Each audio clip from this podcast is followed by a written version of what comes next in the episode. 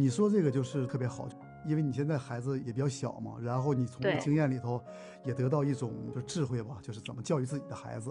有些时候可能一件很小的事情，我们都不会想它对于孩子会造成什么。现在你发现有些事情是我们需要考虑的，是我们必须得很，很小心的去，尤其在评价一件事情或者在道德上的这个事情，也你母亲跟你这个反馈是很重要的。我是怎么考虑啊？她给你那个反馈，说明她和你父亲是有交流的。对然后你父亲的那个观点，实际上和你的母亲的观点是不一样的。讨论之后，他们是有一个共识的这个事情，他们俩认为正确的一个解释是什么？他们实际上当时是想要给你一个，想要纠正那个错误，实际上，但是呢，他们觉得没有给你造成伤害，他们那个观察没有发现有这个必要，他们没有做。还有就是当时发生的事情是我妈跟我说完了之后，我当时就嗯觉得、哦，他这样子了，我当时都已经哭了，我那时候太小了，我还哭了。哭了嗯之后呢，我妈说那咱们今天晚上再去一趟那个地方，把它埋起嗯来吧。就我妈带我去的，关我爸有关系的那些事儿我完全不知道。我觉得这个这个可能它就是一场葬礼而已吧。他可能直到现在四五十岁了，她还是一个就嗯是少女的思维。对他觉得就是只要是生命，他就要有必要这么尊重他。但至少说你跟你母亲分享这个事情，你母亲给你这个反馈是很积极的。对，只是他们后来发现我根本没什么反应，只是哭了一场而已。你母亲跟你谈了这个事情以后的话呢，她有没有重新评价你当时那个行为？他跟我说的是，如果当时知道的话，他不可能把话说那么重，但是他对我并没有什么新的评价，他可能是以大人的思维在估量小孩儿，或者是他高估了我们的承受力。我现在做父母也有这种感觉。以后你在生活中如果有一些负面的这个情绪，去倾诉、去分享，亲密关系，它跟普通的人际关系最重要的也就是它能够分享痛苦。我想简单的说一下上一次咱们那个做法，第一个要做的事情就是把你那个情节从无意识变成意识。一旦情节被触发的时候，你知道是受什么在影响你。第二步的话呢，你已经在做的工作就是，以前这些事情里头，你该负多大的责任？是你母亲当时跟你评价这些事情，你知道她错误在什么地方吗？就是错误的估计了我的承受能力。不光是承受能力，她的那个说法也是有问题。你做了一件事情，比如说把那个小老鼠解剖了，她当时的想法，你杀死一个小动物，不管什么情况，不管你是什么理由，它都是不道德的。他有点类似这样的一个想法。为什么你父亲不这么认为？因为你父亲会有一个角度说，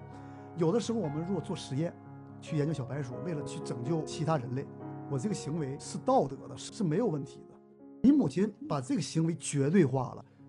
那个行为到底是不是有责任，是不是道德的，要考虑到第一时间的问题，就你那个年龄；第二，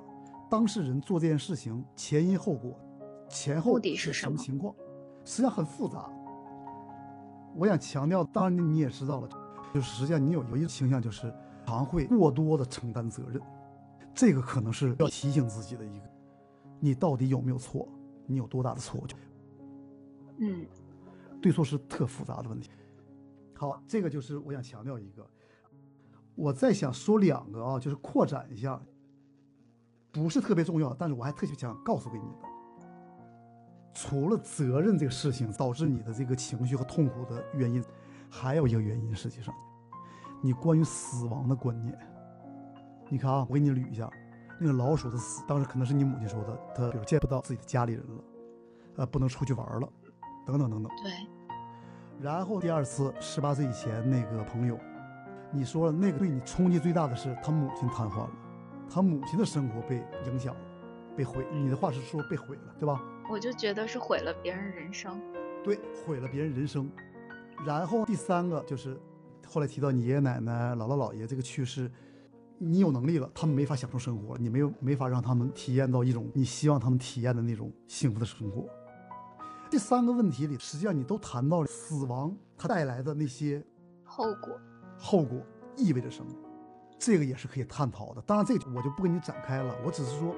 这个地儿实际上对你的痛苦也是有一个负面作用的。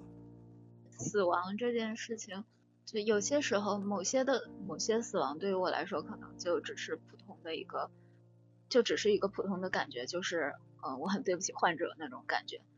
但是还有一些人是你觉得很重要的，在你人生出现了很重要的人，他跟你有很千丝万缕的关系的人，那么他的死亡可能就没有办法忍受那种逝去。对，从这三个事件你所表述的那种评价，你对死亡现在目前的这种理解加深了你的痛苦。我简单的理解你的这个死亡的观念，就是刚才说那三个例子啊，你认为人的生命啊是有限的，你不相信轮回。因此，死亡在你这个表述里，它就是一个终点。死亡意味着所有那些美好的事情的被剥夺和失去。无论从哲学上还是宗教上，死亡是有两种观念的，就是有限的生命论和无限的生命论。如果说你觉得这个困扰你的话，这可能是你可以去做的一个工作。咱们这事儿就到此为止了。谢谢你，谢谢，也谢谢你。